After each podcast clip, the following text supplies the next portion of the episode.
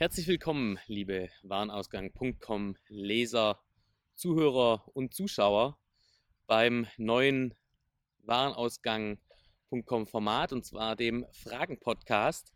Ich habe mir überlegt, ähm, es gibt immer so viele Fragen, die zurzeit meistens per E-Mail äh, oder auch in den Kommentaren bei den Artikeln ähm, irgendwie an mich herangetragen werden, mich erreichen. Und ähm, ich versuche jetzt einfach mal da draußen Format zu machen, ähm, Video und Podcast hauptsächlich. Mal sehen, vielleicht äh, werden die Fragen dann auch noch schriftlich beantwortet. Ähm, mal gucken, wie ich da Zeit und Lust habe, das also runterzutippen. Ähm, ich sitze hier ähm, nicht äh, in meinem schnöden Homeoffice, sondern ich habe mir gedacht, äh, ich wage mich hier mal raus an die frische Luft. Und zwar sitze ich hier zwischen dem Carmen Wirt Forum auf der einen Seite und der Wirt Weltzentrale, dem World Headquarter ähm, der Wirtgruppe hier in Künzelsau-Geisbach, ähm, schön im Hohenloschen. Und ähm, nebendran ist noch eine Bundesstraße und ein Kreisverkehr. Und hier ist auch noch so ein bisschen Baustellenverkehr. Wie man sieht, ist äh, hinter mir alles Baustelle. Ich glaube, äh, Wirt hat hier in den letzten zehn Jahren äh, seine Größe bestimmt verdreifacht von der Fläche her. Und es geht auch noch weiter hier mit dem KM Wirt Forum. Ähm, das soll uns aber nicht stören. Ähm, ich möchte ein paar Fragen beantworten. Und zwar ähm, sind es die Fragen, die während dem Digital Commerce Day am 23. und 24. März in Hamburg bei unserem B2B-Panel, ähm, das ich äh, kuratieren durfte, freundlicherweise von warenausgang.com, ähm, mit Vukato, Contorin und Zorro. Äh, da gab es eine ganze Menge unbeantwortete Fragen in diesem Fragentool. Ähm, die, die da waren, werden sich vielleicht erinnern. Und äh, jetzt habe ich mir gedacht, bevor ich äh, wieder auf den Tobias, den Johannes und den Philipp zugehe ähm, und sie mit Fragen zuspammen äh, und sie damit so ein bisschen davon abhalten, ihr Unternehmen weiterzuentwickeln, äh, beantworte ich die einfach selber. Ähm, und wir probieren das jetzt einfach gemeinsam aus und schauen, was dabei rauskommt. Der Podcast hat auch einen Sponsor und zwar Knut Means Business, die neue eTribes-Studie zum Thema Amazon Business. Wie wird Amazon Business den B2B-Digitalmarkt ähm, verändern, beeinflussen, evangelisieren? Ähm, äh, verfasst von Mareike Stobbe, Karl Bischof und mir, ähm, herausgegeben von Nils Seebach, äh, erhältlich unter www.knutdigital.de zum kostenlosen Download oder bald auch bei Amazon als Paperback für 79,95 Euro oder so. Ähm, also wer, wer sich für Amazon Business interessiert, ähm, der kann sich das gerne mal anschauen und da freue ich mich natürlich auch über Feedback. Jetzt aber zu unserem Fragen-Podcast. Ähm, ganz viele Fragen waren unbeantwortet noch Richtung ähm, Vukato. Vukato ähm, wird Spin-off ähm, eine digitale Beschaffungsplattform mit Marktplatzelementen. So hat das der Johannes mal in einem Interview gesagt. Ähm, und da gibt es noch ein paar Fragen. Und zwar springe ich gleich mal in die erste rein. Eine Frage war, wie viele Kunden hat Vukato heute und was ist die Vision? Johannes hat es ja gesagt, Vukato hat 150 Kunden äh, heute. Das ist für ja, vier Monate nach dem Start, sind es ja jetzt ziemlich genau, ähm, glaube ich, ganz okay. Ähm, ist jetzt keine Hyperskalierung, aber ich glaube, ähm, für einen, ja, auch irgendwo Beta-Test ähm, sind 150 Kunden mehr, als ich erwartet hätte. Ähm, wenn man sich mal die Vision anschaut, Wirt hat 300.000 Kunden, glaube ich, in Deutschland. Also allein Wirt Deutschland ohne die, die Konzernunternehmen, dann, wenn man die noch mit dazu nimmt, weiß ich nicht, sind es vielleicht doppelt so viel oder eine halbe Million Kunden. Ähm, also im Endeffekt äh, hat die Wirtgruppe irgendwo bei jedem B2B-Kunden in irgendeiner Form so ein bisschen den Fuß in der Tür. Ähm, aber eine Vision in Anzahl Kunden auszudrücken, ist, glaube ich, nicht, was, was mein Verständnis von der Vision wäre. Ich glaube, die Vision sollte keine Kennzahl sein, sondern so eine passende Vision für Vukato wäre vielleicht den Einkauf im Mittelstand digitalisieren. Ja, Vocato ähm, Kundengrößen zwischen, fängt so an bei 20 Mitarbeitern bis 500 Mitarbeitern. Und ich glaube, ähm, das ist so eine, so eine Vision, mit der Vukato sicherlich ähm, arbeiten könnte. wohin das ganze Thema skaliert, weiß ich nicht. Man könnte es ja jetzt linear hochrechnen, sagen, äh, ziehen wir mal Weihnachten noch ab, dann sagen wir drei Monate, 150 Kunden, also 50 Kunden pro Monat, also bis Jahresende irgendwie so 600, 600 700 Kunden. Vielleicht, ja. Das, ähm, aber das hat mit einer Vision auch nichts, nichts zu tun. Nächste Frage war, was differenziert Vucato von Amazon Business? Ähm, wer dem Johannes so ein bisschen zugehört hat, auch bei seinem Vortrag, der, ähm, der hat die Frage für sich vielleicht schon beantwortet. Ich versuche es jetzt hier trotzdem nochmal. Dazu ist, glaube ich, erstmal wichtig zu wissen, was ist Amazon Business überhaupt? Ähm, Amazon Business ist letztendlich die B2B-Sicht auf Amazon. Ja, der B2B-Kundenaccount mit B2B-Einkaufsfeatures. Ähm, Amazon Business ist kein neuer Marktplatz. Ja, das äh, ist keine separate Plattform, äh, wo irgendwie nochmal ein neuer Stack hochgezogen wurde. Das ist Amazon und ein B2B-Kundenzugang zu Amazon. Ähm, so, und äh, wenn man da mal weitergeht, was ist Amazon? Amazon ist ein offener Marktplatz. Ja? Auf der einen Seite mit äh, Dritthändlern, auf der anderen Seite eben mit Amazon als, als, als äh, ja, Händler selbst. Ähm, grundsätzlich äh, kann ich aber, wenn ich die, die, die Amazon-Kriterien erfülle, ja auf Amazon als Händler mir einen Account aufmachen und kann dort verkaufen. So. Das ist bei Vucato nicht so. Vucato ist natürlich selektiv und Vucato ist auch kein, kein offener Marktplatz äh, auf der Sell-Side. Ja? Also auch nicht jeder kann da, nicht jeder kann da äh, sofort einkaufen. Du kannst dich natürlich registrieren. Ähm, ähm, aber es ist jetzt auch nicht, ist jetzt kein vollautomatischer Prozess. Und wie gesagt, ähm, Vucato geht jetzt nicht auf, äh, also der, sag ich mal, die, die Imbissbude oder der Friseursalon, der auch B2B-Bedarf hat. Ähm, oder der, der, der Einzelunternehmer im Handwerk, das ist jetzt kein Vucato-Fokuskunde. Äh, und der profitiert wahrscheinlich auch gar nicht so stark von Vucato. Ähm, wie gesagt, Vucato versteht sich als äh, digitale Einkaufsplattform mit Marktplatzelementen. Äh, und Amazon Business ist äh, vielleicht genau das Gegenteil, ähm, ein Marktplatz mit B2B-Einkaufselementen, wenn man so möchte. Und ich glaube, da liegt auch ein Großteil der Differenzierung. Wie unabhängig kann Vucato sein wenn Wirt mit eigenen Marken und Produkten auf der Plattform gegen Mitbewerber von C-Teilen antritt? Das ist natürlich eine spannende Frage. Ähm, und ich glaube, das zu beantworten ist ein sehr schwieriges äh, und ein, wie es eben in solchen gewachsenen Konzernen dann auch ist, ein sehr politisches Thema. Ähm, Wettbewerb ist ja schon innerhalb der eigenen, des eigenen Konzerns vorhanden. Da gibt es äh, Wirt äh, und Reka, ein Klassiker. Die machen genau das gleiche Geschäft, so im Kern, gehen genau zu den gleichen Kunden. Ähm, und ich kann mir gut vorstellen, schon diesen Konflikt intern aufzulösen, das hat sicherlich ein bisschen Überzeugungsarbeit auch gekostet.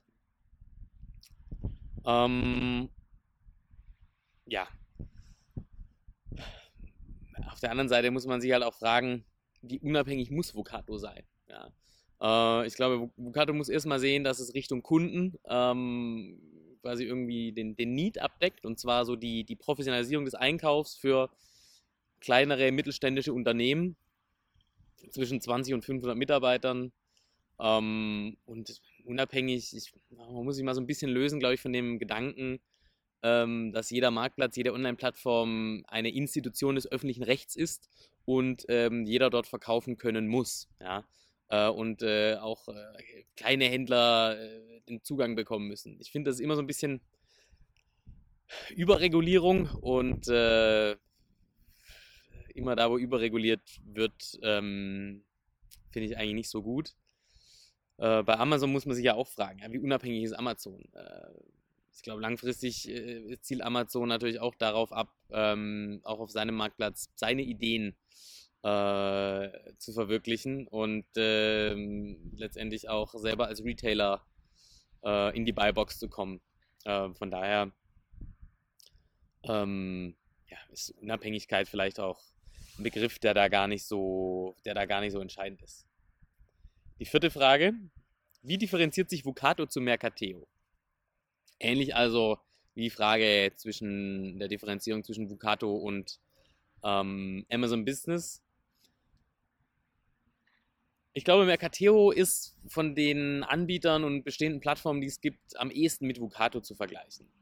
Ähm, Mercateo ist, äh, glaube ich, jetzt schon im 17. Jahr am Markt, äh, hat signifikante Umsätze über, auf jeden Fall über 200 Millionen Euro, wächst sehr stark. Ähm, ich glaube, der Hauptunterschied zu Vucato ist, Mercateo ist halt auch offen. Ja? Ähm, also der, der, der, der Mercateo Marktplatz mit den 22 Millionen Produkten, die da drauf sind, ist halt ein offener Marktplatz. Vucato ist das halt nicht. Ähm, so, Mercateo ist halt auch unabhängig. Mercateo ist letztendlich der, Platz, der, der Marktplatzbetreiber. Mercateo ist es wahrscheinlich relativ egal, äh, welche, welche Sortimente sich über die Plattform drehen, welche Hersteller, welche Händler dort erfolgreich sind auf der Plattform. Also egal natürlich immer in Anführungszeichen, aber äh, dadurch, dass sie unabhängig sind äh, und, und, und, keine eigenen Sortimente auf der Plattform haben, ähm, haben sie da wahrscheinlich die wenigsten Aktien drin, solange sich die Sortimente insgesamt drehen. Ähm, ja, und bei Mercateo sind natürlich auch gerade auf dieser Business-Plattform die, die Lieferanten anonym. Ähm, sieht man ja, es sind immer Lager 1, 2, 3, äh, 7, 8, 9, 0, 8, 15 und so weiter. Ähm, und ich kriege eigentlich die, die Lieferanten hinter den Lagern ähm, gar nicht raus. Bei Mercateo ähm, und bei, bei Vucato sehe ich natürlich, wer ähm, wer letztendlich der Anbieter ist. Ich sehe, welche Produkte kommen von Wirt, welche Produkte kommen von Reka, welche Produkte kommen von Hahn und Kolb und so weiter. Ähm, Mercateo hat ja jetzt mit Mercateo Unite ähm, einen neuen Ansatz rausgebracht für KMU, äh, vor allem K, also kleine Unternehmen. Ähm, kann man sich mal anschauen. Ich glaube, unite.eu ist die Webadresse. Und ähm, ja, was da das Spannende ist, äh, die Kurzform, der Kunde kann sich einfach seine Sortimente quasi per App zusammenstellen und kann auch die, ähm, die Verträge managen ähm, und, und lieferantenseitig kann ich dann eben meinen Kunden hm, auf Einzelkundenebene individuelle Preise zur Verfügung stellen. Ich glaube, das ist, ähm, das ist wahrscheinlich am interessantesten ähm, und sicherlich ein Ansatz, der quasi da aufhört, wo Vucato dann anfängt, äh, wenn man sich die Kundengröße anschaut. Nächste Frage. Wie funktioniert das Vucato Fulfillment? Wie kann man Amazon dort schlagen? Vucato hat ja kein eigenes Fulfillment. Ja, also Vucato ist quasi Dropshipping, ähm, greift auf die Sortimente der angeschlossenen Händler zu. Das heißt also, die ähm, Pakete kommen dann auch äh, zum Beispiel hier aus diesem Lager, was man hier so schräg hinter mir sieht. Ähm, Vucato hat jetzt keinen eigenen Cross-Docking-Punkt, zumindest wäre mir das nicht bekannt, äh, wo dann auch irgendwelche Lieferungen konsolidiert werden. Ähm, vielleicht passiert das irgendwo schon im Hintergrund ähm, bei irgendeinem bestehenden Händler. Ähm, aber das Thema Fulfillment und vor allem, sag ich mal, die Frage, wie kann man Amazon dort schlagen? Schwer, ne? Also in den Standardthemen quasi hm, alles, was irgendwie in ein Paket geht äh, und das schnell zum Kunden zu bekommen, ist es schon sauschwer, Amazon zu schlagen. Ähm, äh, natürlich schafft es auch ein, ein Wirt oder, oder andere Wettbewerber ein ähm, Paket innerhalb von 24 Stunden innerhalb von Deutschland theoretisch überall hinzubekommen. Ähm, so Amazon dort zu schlagen auf lange Sicht quasi in, in der Gesamtheit der Logistik-Services ist halt trotzdem sehr schwierig. Aber Amazon beherrscht einfach die ganze Logistikkette. Ja, Amazon ähm, hat, glaube ich, jetzt mittlerweile 12, 13 Fulfillment Center in, in, in Deutschland, äh, baut gerade in Dortmund ein neues Fulfillment Center, hat in, in, in Tschechien, in Polen Fulfillment Center. Ähm, also die, die, die Dichte des Amazon Fulfillment Netzes nimmt auch immer stärker zu. Äh, Amazon hat, weiß ich nicht, 20 eigene Flugzeuge in den USA geleast, äh, fängt jetzt, glaube ich, sogar an, Containerschiffe zu leasen. Das sind halt schon Dimensionen. Ähm, so, wie willst du, wie willst du in Amazon dort schlagen? Du musst ja mindestens mal irgendwie versuchen, gleichzuziehen oder halt einen super smarten Ansatz zu haben, ähm, keine Ahnung, was das dann sein könnte. Ja, ich glaube, mehr wie eine eigene Flugzeugflotte und eine eigene Containerschiffflotte, das geht dann irgendwann schon nicht mehr. Ähm, also Amazon dort zu schlagen, extrem schwierig. Ja, hat äh, der Tobias Stritch von Contorion ja auch gesagt, äh, als er beim DCD die Evolution aufgezeigt hat von Contorion von einem Marktplatz hin zu einem digitalen Fachhändler. Am Anfang x verschiedene Lieferungen von x verschiedenen Lieferanten zu haben, äh, die alle zu einem Kunden gehen, das äh, ist halt schon so ein bisschen Pain, ähm, die man da auch beim Kunden auslöst, weil es muss halt sauber funktionieren. In der Regel tut es das halt nicht. Das tut es heute noch nicht, weil viele ihr eigenes Fulfillment ähm, noch gar nicht so richtig im Griff haben. Ähm ich glaube, Amazon zu schlagen im Fulfillment, wie gesagt, ob das ähm, nicht ein Kampf gegen Windmühlen ist. Äh, ich glaube, viele Händler täten heute erstmal gut daran, vielleicht ähm, ihre Cut-off-Times in der Logistik nicht bei 16 Uhr zu haben, sondern vielleicht bei 20 Uhr. Ne? Vielleicht hilft das schon, ähm, wenn man da zumindest mal so ein bisschen nicht komplett vom Tellerrand äh, irgendwie fallen will in dem Thema. Die nächste Frage. Bedeutet Vucato das Ende des stationären Offline, der stationären offline getriebenen Strategie bei Wirt?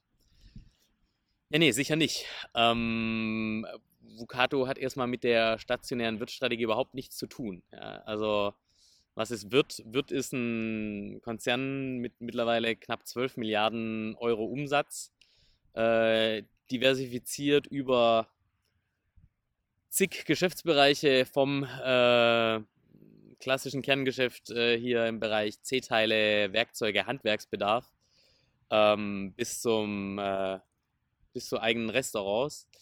Ähm, da gibt es ganz viele Strategien ähm, in so einem Unternehmen. Und äh, ich glaube, bei Wirt ist es, äh, die Niederlassungen sind jetzt 450. Ja, gab äh, diese Woche ein Interview äh, von Wirt-Konzernchef Robert Friedmann mit dem Handelsblatt. Ähm, 450 Niederlassungen sind es jetzt in Deutschland. Ähm, ich glaube, 2007, als ich bei Wirt 2007, 2008, als ich bei Wirt angefangen hatte, äh, waren das noch so 250. Also man hat jetzt quasi so innerhalb von neun Jahren die Zahl der Niederlassungen in Deutschland ähm, ja, verdoppelt. Und wenn man Wirt in den sozialen Medien so ein bisschen folgt, dann ähm, sieht man ja, dass äh, zum Beispiel in Österreich oder in Italien ähm, ja, gefühlt jede Woche irgendwo eine Niederlassung, eine neue Niederlassung eröffnet wird. Und ich glaube, ähm, dass dieses Ziel von Reinhold Wirth, das er mal formuliert hat, dass, äh, ich glaube, das galt speziell für Deutschland, jeder Kunde innerhalb von zehn Minuten ähm, an eine Wirt-Niederlassung fahren kann. Ich glaube, dieses Ziel hat nach wie vor Bestand äh, und es hat mit, mit Vucato erstmal überhaupt, äh, überhaupt nichts zu tun. Und äh, in der Rheinischen Post letzten November hat ähm, Reinhard wird in einem Interview auch noch gesagt, dass Ziel so 1000, 1000 Niederlassungen sind ähm, in Deutschland. Ja, also würde Vucato auch den Verkauf von Nicht-Wirtschrauben zulassen und somit also direkten Wettbewerb zur Mutter. Hm, die Wirtgruppe besteht, glaube ich, aus über 400 Einzelgesellschaften, hat also eine Menge äh, Sortimente im Konzernportfolio und aus Unternehmenssicht macht das natürlich mega viel Sinn, erstmal zu sagen, was kann ich eigentlich mit den eigenen Sortimenten abdecken. Ich glaube, das ist völlig logisch. Das würde, glaube ich, auch jeder so versuchen. Ähm, sicherlich macht es zusätzlich aber noch Sinn, ergänzende Randsortimente mit, ähm, mit ja, nicht eigenen Sortimenten abzudecken. Ich glaube, das hat man mit Office Depot auch schon getan, ähm, wenn mich nicht alles täuscht. Ähm, gerade so den Bereich Büroartikel, der in der Wirt-Gruppe ja, eigentlich überhaupt nicht vertreten ist. Ähm, so, das ist die eine Seite. Die andere Seite, ähm, ich glaube, wenn man sich überlegt, von was lebt eigentlich so ein Marktplatz, ähm, von was lebt zum Beispiel Amazon mit 200 Artikeln, äh, 200 Millionen Artikeln äh, online das ist schon ein Stück weit die Offenheit. Und äh, radikaler Ansatz bei Vucato wäre schon zu sagen, man geht auf die direkten Wettbewerber zu und holt die mit auf die Plattform. Ähm, und äh, lässt dann quasi den Kunden entscheiden, welche Produkte er am Ende kauft. Ähm, ich glaube, das wäre ein konsequenter Schritt, ähm, aber sicherlich in dem Kontext äh, nicht ganz so einfach. Ähm, ja, ähm, was mich an der Frage so ein bisschen wundert, ist auch wieder ähnlich wie vorhin bei dem Thema der Unabhängigkeit. Äh, was bedeutet denn, würde Vucato den Verkauf von Nicht-Wirtschrauben zulassen? Ja, was, was bedeutet denn, also wer lässt denn hier was zu? Ja, das ist halt, äh, es ist halt ein Unternehmen, die machen halt das, was sie für richtig halten. Da geht es, glaube ich, äh, jemand, also etwas zulassen, vielleicht halte ich mich da auch ein bisschen zu stark an dem Wort auf, aber äh, wie gesagt, das ist keine Institution des öffentlichen Rechts, die irgendwas zulässt oder irgendwas verbietet. Das sind halt einfach Unternehmensentscheidungen. Ähm, und äh, die sind wie überall eben irgendwie strategisch bedingt oder auch politisch bedingt. Noch eine Frage zu Vucato. Wie habt ihr euer Team zusammengestellt? Anteil Mitarbeiter aus dem Konzern versus neue Mitarbeiter. Ja gut, die Frage kann man sich ja leicht selber beantworten. Ähm, bei Xing in die Suche einfach mal Vucato eingeben und dann sieht man ja, wo die Leute gearbeitet haben, die dort äh, heute sind. Ähm, und dann sieht man halt eine sehr junge Truppe. Ähm, da sind die wenigsten, die wenigsten heute über 30. Ähm, und das ist halt so halb-halb. Ne? Also die Hälfte der Mitarbeiter äh, kommen irgendwie aus dem Wirtkonzern. Ähm, auch äh, gibt schon ein paar ehemalige Mitarbeiter, ähm, die, ähm, die dort aufgeführt sind. Und die andere Hälfte kommt halt von extern. Ähm, so, was äh, auffällt, ist, dass die meisten Leute, gerade die Leute aus dem externen Bereich, äh, irgendwie vorher schon mal im Digitalbereich, im E-Commerce gearbeitet haben. Ähm, und da sieht man ja auch so ein bisschen die Recruiting-Strategie. Dann noch eine Frage, die dazu gepasst hat. Ähm, die ist eher so ein bisschen allgemeiner, kam aber auch beim, bei Vucato auf. Ähm, ist das eine große Herausforderung, Mitarbeiter zu finden, die passen? Ähm, ja, das ist, äh, das ist eine große Herausforderung. Ähm, ich glaube, äh, nicht nur im Digitalbereich, sondern generell. Aber wenn man es jetzt mal rein auf diesen Digitalbereich abzielt, ähm, die Herausforderung hat jedes Startup. Ja? Und mit jedem Gründer, ähm, mit dem man spricht, äh, ähm, musst du einfach äh, schauen, dass du äh, die richtigen Leute an Bord hast. Ähm, und ich sag mal, um die richtigen 100 zu finden, musst du irgendwie mal 200 eingestellt haben.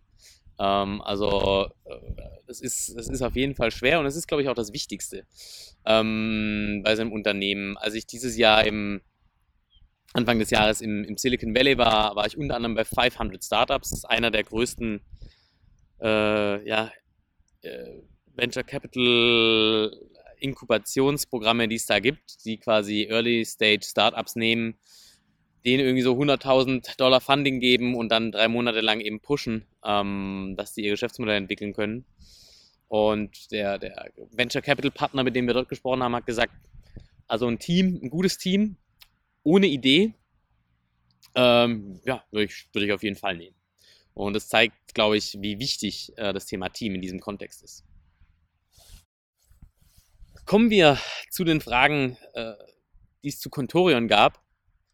Ähm, eine Frage war, wird Contorion verkauft oder geht es an die Börse? Ähm, gut, Contorion ist ein, ein, Startup, 2014 gegründet, mit Venture Capital finanziert, äh, Teil von Project A, einem, ja, mittlerweile nennen die sich Operational VC, also Operational Venture Capital Fonds, quasi ein Venture Capital Fonds, der nicht nur Geld gibt, ähm, wie es so ein klassischer VC tun würde, sondern auch eben unterstützt im Technologiebereich, im Marketingbereich, HR, Finance ähm, ähm, und, und so weiter. Ähm, und es gibt natürlich immer Kritiker, die sagen, ja, ist doch so, äh, Venture Capital gibt mir irgendwie 10 Millionen Euro, dann putte ich die da rein und nach zwei Jahren wird das Ding verkauft. Ähm, ja, das ist halt glaube ich, eine populistische Meinung, die kann man so haben. Ähm, ich glaube, die Realität ist um einiges differenzierter und so ist es auch bei Contorion. Ähm, ich glaube, da muss man wirklich mal bei Project A erstmal sehen, die haben einen langfristigen Ansatz. Ja? Ähm, ich glaube, äh, der, sowohl der Florian Heinemann als auch der Uwe Horstmann, zwei der Gründer von Project A, ähm, die sagen beide, ja, so fünf bis acht Jahre sollte ein Gründer schon bereit sein, äh, irgendwie die Reise mit uns zu machen. Und ähm, das ist sicherlich irgendwie ein, äh, auch ein Zeichen. Ja, also ich glaube, so fünf bis acht Jahre ist so ein Zeitraum, den sollte man da schon auch bei Kontoren im Hinterkopf haben. Das heißt, wir wären jetzt in Jahr drei. Ähm, also man kann mal sicherlich davon ausgehen, dass sich zwei Jahre noch weiterentwickeln werden. Auf jeden Fall. Ja. Ähm, aber natürlich ist ein Verkauf ein Ziel. Da, äh, also was macht so ein Venture Capital Fonds? Äh, der versucht halt das Kapital zu vermehren seiner Investoren. Ähm, also ja, also natürlich ist da ein Exit das Ziel, ähm, mit Sicherheit. Ich denke aber, dass Kontoren für so einen Exit äh, erstmal so 200 bis 300 Millionen Euro Umsatz machen müsste. Die sind gerade dieses Jahr, wenn es äh, so normal weiterläuft, so bei 50 Millionen Euro Umsatz. Ähm, so, aber ich glaube, dass man eben so eine gewisse Größe erst erreichen muss, dass ein Verkauf richtig attraktiv ist. Nur dann natürlich wieder die berechtigte Frage, wer kauft das dann? Ja, so eine Company wie hier, die hinter mir, wie wird? Ja, weiß ich nicht. Ähm, Gibt es sonst in Deutschland strategische Investoren, die das nötige Kleingeld hätten, dann so eine Company zu kaufen? Vielleicht, ja. Ähm, aber das dünnt sich dann schon ganz schön aus. Ähm, und äh, deshalb ist für mich ein realistisches Szenario bei Contorion schon so ein, ein IPO, also ein Börsengang ähm, als, als sinnvoller Schritt. Ähm, aber ich bin mir ziemlich sicher, dass da vorher noch ein oder zwei Finanzierungsrunden anstehen. Also man sollte jetzt nicht äh, darauf spekulieren, dass Contorion ähm, dieses Jahr an irgendjemand verkauft wird. Das kann ich mir nicht vorstellen. Contorion besteht beim elektronischen Customer Lifetime Value nicht die Gefahr, Kundenpotenziale zu unterschätzen. Ähm, ja, also klar, die Gefahr besteht ja immer. Ähm, und äh, ja, wer kann schon sagen, dass er ähm, bei den Kundenpotenzialen immer 100% genau liegt? Ich glaube, das trauen sich die wenigsten, sowas zu behaupten. Ähm, man muss es aber mal vergleichen. Wie werden denn heute im traditionellen Geschäft, so bei, bei, bei etablierten Handelsunternehmen oder im Direktvertrieb Kundenpotenziale geschätzt, wenn sie denn überhaupt geschätzt werden äh, oder ermittelt werden? Ja? Schätzen ist ja auch schon so ein blödes Wort. Ähm, aber sie werden heute geschätzt. Ähm, de facto, äh, das basiert dann oft irgendwie auf dem Goodwill des Außendienstmitarbeiters oder äh, man nimmt dann irgendwie so eine Pi mal Daumen-Formel und sagt dann, 1000 Euro pro gewerblicher Mitarbeiter ähm, im Unternehmen. Ähm, das ist dann unser Potenzial für Werkzeug, äh, Schrauben oder, äh, weiß ich nicht, äh, Werkstattausrüstung. Ähm, was ist, dann, was ist denn da dann genauer, was ist ungenauer? Also ein Big Data-Ansatz, äh, der eben auf einer Menge Daten basiert oder eine Schätzung eines äh, Mitarbeiters basierend auf Bauchgefühl. Ich glaube, das beantwortet das schon ganz gut. Ähm, ich glaube, dass generell diese Customer Lifetime Value, das ist ja jetzt nicht unbedingt äh, das, äh, das, Kundenpotenzial. Ja? So was man so im klassischen Handel unter Kundenpotenzial versteht. Ähm, ich denke, so eine Customer Lifetime Value betrachten, äh, die gibt es im klassischen Geschäft nicht, aber die ist eigentlich krass gut. Ähm, und äh, wäre eigentlich was, was ich so ein etablierter Händler mal äh, bei einem Unternehmen wie Konture noch abgucken kann ja, und auch mal selber versuchen kann. Äh, also quasi, wie hoch ist der Customer Lifetime Value meiner Kunden heute überhaupt? Dann gab es noch eine sehr interessante Frage zu Contorion und zum Thema Eigenmarken. Und zwar ist die Frage relativ einfach: Plant Contorion eine Eigenmarkenstrategie? Ähm, Contorion hat eine Eigenmarke, das ist Stier. Ähm, und Stier, sieht man heute auf kontorion.de, hat schon ein sehr breites Sortiment. Ähm, und äh, wie so üblich bei Eigenmarken, ähm, sind die Preise dort auch sehr wettbewerbsfähig, sage ich jetzt mal. Ähm, so äh, ja, Verbrauchsartikel wie zum Beispiel Silikonspray, ähm, irgendwie 2,50 Euro oder sowas, also Angaben ohne Gewähr. Ähm, und wenn man sich jetzt mal so ein bisschen bei Contorion in die Materie reindenkt, äh, sieht man, dass der im Einkauf ähm, eben Leute sitzen, die auch schon Industrieerfahrung haben. Ja, ist zum Beispiel ein Kollege dort, der vorher mal bei, bei Berner war. Das ist übrigens eine Firma, die sitzt, das sieht man jetzt hier auf dem Bild nicht, aber die sitzt da auf der anderen Talseite. Ähm, so, der kennt sich natürlich mit Eigenmarken aus, äh, weil Berner auch ein großes Eigenmarkenportfolio hatte. Ähm, und der hat mit Sicherheit auch ganz gute Beziehungen zu Lieferanten in Asien, ja, wo eben diese Eigenmarkenprodukte irgendwo in Taiwan oder in China oder in Indien, äh, in Indien weniger, aber sagen wir mal, Taiwan und China halt irgendwo vom Band fallen. Ähm, und ja, also Kotoran hat eine Eigenmarkenstrategie und ähm, die Frage hat mich so ein bisschen verwundert, ähm, weil es halt offensichtlich ist. Und wer sich quasi, jetzt weiß ich natürlich nicht, wer diese Frage gestellt hat, aber ich kann nur sagen, wer aus dieser Branche ist, aus dieser, also im MAO-Bereich, Handwerksbedarf, also überall, wo Kontorin jetzt eigentlich auch aktiv ist und so eine Frage stellt, oder auch ein Hersteller, der so eine Frage stellt, der sollte sich schon mal Gedanken machen, wie ernst er das Thema überhaupt heute nimmt und ob er nicht mal so ein bisschen sich so ein bisschen mehr in diese Materie reindenken müsste. Ähm, weil das ist halt was, ähm, wie gesagt, das, sieht man ja auf den ersten Blick. Eine weitere Frage, die sich daran angeschlossen hat, war, welche Bedeutung hat Private Label für Contorion und macht Multichannel-Vertrieb dafür Sinn?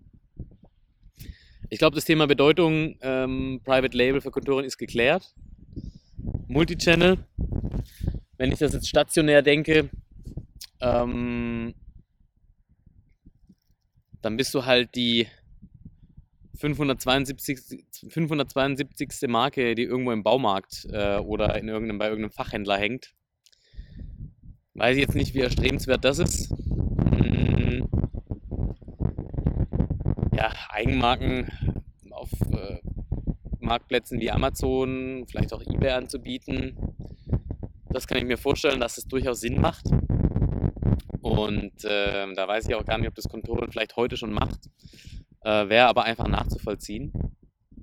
Ähm, ich glaube, was aber deutlich mehr Sinn macht als eine Multikanal oder Multichannel oder Omnichannel oder whatever ähm, Strategie, die in diese Richtung geht, ist, sich eben Gedanken zu machen, wie kann ich mich denn ähm, weiter vertikal integrieren beim Kunden? Wie kann ich denn quasi meine Eigenmarken bei den Kunden, die ich habe, ähm, quasi dazu nutzen, irgendwie meinen Share of Wallet zu erweitern und eben mehr meiner Eigenmarkenprodukte, die eben einen besseren Deckungsbeitrag haben, ähm, dort rein zu verkaufen. Ich glaube, das ist eine weitaus ähm, erstrebenswertere Strategie, wie jetzt zu versuchen, dass, äh, dass man sein Zeug jetzt auch noch irgendwie bei äh, Hagebau und, äh, und sonstigen äh, sehr stationär geprägten Händlern äh, irgendwie reinbekommt. Wie lange hat Zoro Zeit, rentabel zu werden? Ähm, Zoro ist ja in diesem Single-Channel-Online-Business, ja, in dieser Single-Channel-Online-Business-Sparte von Granger ähm, schon ein Geschäftsmodell, das in USA und auch in Japan mit Monotaro äh, Proof of Concept hat. Das heißt also, es ist jetzt nicht unbedingt so ein mega Experiment, sondern es ist halt die strategische Markterschließung dieses Marktes in Europa ähm, von einem Konzern aus den USA, der auch irgendwie so 10, 11 Milliarden US-Dollar Umsatz macht äh, in diesem MRO-Markt. Und äh, da geht es nicht um schnelle Rentabilität. Ähm, klar ist Granger eine Public Company, ähm, hat in den USA ein Restrukturierungsprogramm durchgemacht, das glaube ich auch, wenn man so in die Bilanzen schaut, ganz gute Erfolge erzielt. Aber bei Zoo geht es nicht darum, schnell irgendwie Rentabilität zu erzielen. Ähm, und ich glaube auch, dass Granger eben schon lange, lange gelernt hat, was es bedeutet, so ein Businessmodell zu erschließen und wird deshalb auch nicht so, so schnell nervös werden, bin ich mir ziemlich sicher. Äh, deshalb glaube ich, dass Zoro schon ganz gut Zeit hat, rentabel zu werden und dass es vor allem darum geht, eben schnell Marktanteile zu gewinnen. Ähm, und sich äh, neben Contorion, neben Zamro und natürlich auch neben Amazon ähm, in dieser Kategorie in Deutschland und äh, perspektivisch sicherlich in Europa zu positionieren. Das war's vom ersten Warenausgang.com Fragen Podcast, präsentiert von der neuen eTribes-Studie Knut Means Business, kostenlos zum Download verfügbar auf www.knutdigital.de. Zum Schluss noch ein Veranstaltungshinweis. Nachdem der Digital Commerce Day in Hamburg im März ein großer Erfolg war, wir auch sehr viele Teilnehmer aus dem B2B-Bereich hatten, haben wir uns gedacht, wir machen das einfach nochmal im November, Ende November ähm, in der Region Stuttgart. Und ähm, da sind wir gerade dabei, den Termin festzuzurren und die Speaker einzuladen und die Location zu buchen. Da gibt es sicherlich in den nächsten ein bis zwei Wochen nähere Infos dazu. Ähm, die verpasst man nicht, äh, garantiert nicht, wenn man sich für den Warenausgang.com Newsletter anmeldet. Einfach unter dem Reiter Newsletter da die Adresse hinterlassen und äh, dann kommt eine Bestätigungsmail, da am besten auch nochmal den Spam prüfen, die landet leider manchmal da. Und ähm, dann gibt es ab sofort alle News per Newsletter oder bei warenausgang.com auf Facebook. Ähm, oder mich auch gerne einfach bei Xing oder LinkedIn hinzufügen. Ähm, da poste ich dann auch immer alle Neuigkeiten. Ansonsten war es das für heute. Dankeschön und bis zum nächsten Mal.